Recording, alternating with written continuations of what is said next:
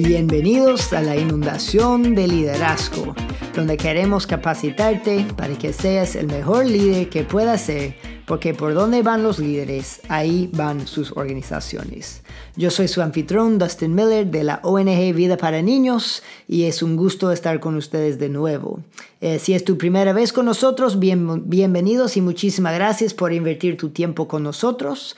Eh, si no es tu primera vez, eh, bienvenidos igual y gracias por seguir con nosotros. Eh, para recordarles, la meta del podcast es capacitar líderes. Así que si tienes un compañero o un amigo que, le gustaría, que aprovecharía de este podcast, eh, por favor compártelo con ellos para que ellos puedan crecer también con nosotros en su liderazgo. Y como siempre a los que han dejado un review o un rating por iTunes, muchísimas gracias. Eso nos ayuda un montón. Eh, muy bien. Hoy vamos a hablar sobre cómo delegar. Y es un tema tan importante que vamos a durar dos episodios para completarlo. Así que hoy vamos a hablar sobre la necesidad de delegar y el primero de los cuatro niveles de delegar. Para comenzar, tienes que entender que liderar significa delegar. Si tú no estás delegando decisiones, acciones, responsabilidades, no estás liderando. O por lo menos no vas a liderar por mucho tiempo porque no es un sistema muy sostenible. El líder que no delega se va a agotar a sí mismo o a su organización. Y esto es la clave. Por eso es necesario que delegamos. Porque si no delega, se va a agotar a sí mismo o a su organización. Eh, tengo un amigo que era un líder súper competente y, y, este amigo mío trabajaba sin parar para su organización. Ahora, lo que estaba haciendo era súper bien para su organización. Estaba creciendo mucho, la, la ONG eh, recibieron muchos reconocimientos por lo que estaban haciendo también. lo único fue que este líder se estaba agotando. Eh, por tanto tiempo que dedicó al trabajo y por no delegar mucho de su trabajo a otros, él dejaba de dormir, él dejaba de hacer ejercicio. Había muchas veces que él no comía porque estaba demasiado ocupado. Y llegó un momento cuando su vida fue tan acelerada que sufrió de un ataque cardíaco. El estrés y la falta de delegar trabajo culminó en un ataque cardíaco se agotó a sí mismo por no delegar. Ahora, gracias a Dios, él sobrevivió al ataque y podría cambiar sus costumbres para vivir de una manera más saludable. Pero hay muchísimas historias de líderes parecidos a él que se han agotado por la falta de delegar. Y no solamente sufren los líderes cuando no delegan, sufren sus organizaciones también. Las organizaciones que tienen un líder que no delega solamente pueden crecer al nivel de disponibilidad del líder. Esto significa si el líder está full ocupado, no va a crecer su organización. Imagínate una carretera con solo cuatro carriles hay mucho ah, tráfico, mucho tránsito ahí y adelante hay un poco de construcción y los cuatro carriles se bajan a uno. Es un tapón.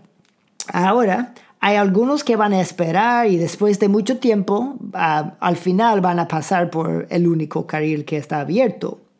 Eh, no es que van a pasar contentos necesariamente, pero lo logran pasar por lo menos. Pero hay otros, o, o sea, hay muchos que se van de ahí para buscar otra ruta. Y el líder que no delega es como esta carretera que se baje de cuatro carriles a solo un carril. Puede ser que el líder logre hacer algunas cosas, pero habrán muchos clientes y empleados que se van de ahí porque dura mucho tiempo esperándolo o hay mejores alternativos que esperar o depender de este líder.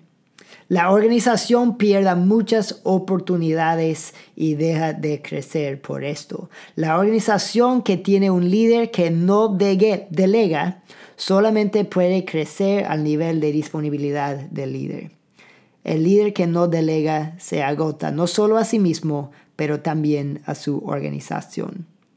Es necesario que nosotros como líderes delegamos por nuestra propia salud y por la salud de nuestra organización. Ahora, antes de hablar de los cuatro niveles de delegar, me gustaría ayudarte en elegir lo que vas a delegar. Y, esto es el punto. Un líder debe hacer lo que solo el líder puede hacer. Tú como líder debes hacer lo que tú solo puedes hacer. Así que si, si no estás conduciendo, eh, quiero que cierres tus ojos y piensas en, todo lo que tú haces como líder en, en tu puesto. Y quiero que, que te hagas esta pregunta.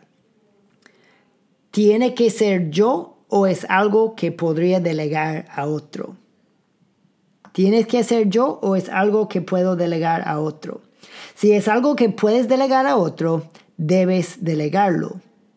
Si es algo que solo tú como líder puedes hacer, debes hacerlo tú. El líder debe hacer lo que solo el líder puede hacer. Y hay cuatro niveles de delegar. Y el propósito de estos cuatro niveles es para crear claridad. Si delegas con claridad, delegas bien.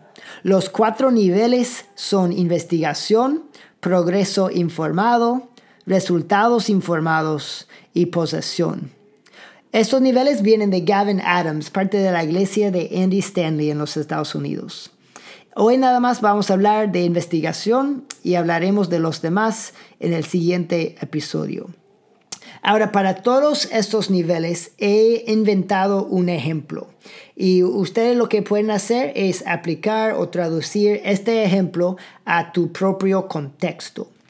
Ahora vamos a imaginar que, que tú eres un director de un colegio y tú quieres abrir o comenzar un equipo de fútbol con tus estudiantes.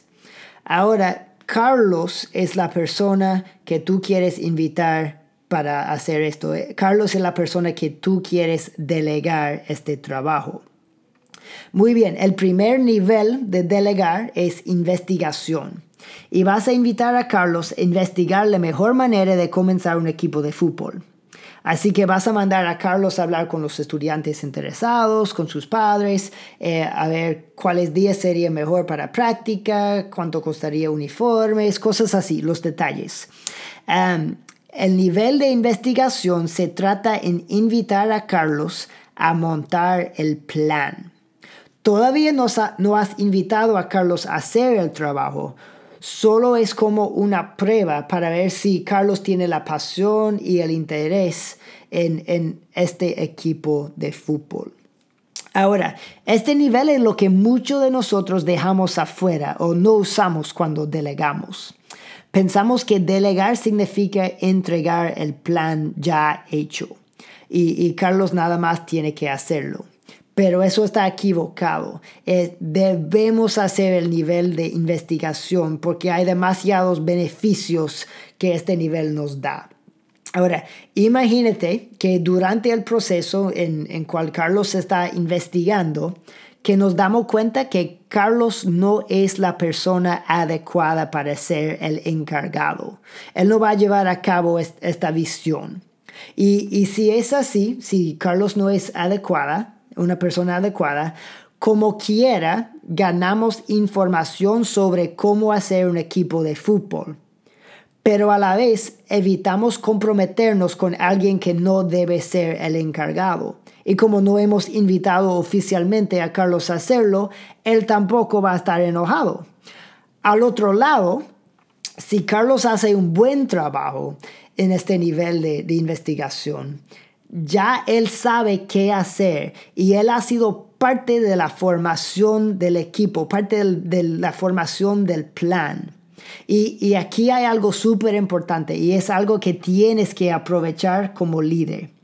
Lo más involucrados que están tus empleados en crear el plan, lo más comprometidos estarán en cumplir el plan exitosamente. Como Carlos ayudó en formar el plan, estará mucho más comprometido en que sea exitoso. Muy bien, en resumen de hoy hemos hablado de la necesidad de delegar y el primer nivel de delegar. En el siguiente episodio hablaremos de los tres niveles de delegar que nos falta. Muchas gracias por estar con nosotros en este episodio de la inundación de liderazgo. Soy. Hasta la próxima. Dios te bendiga.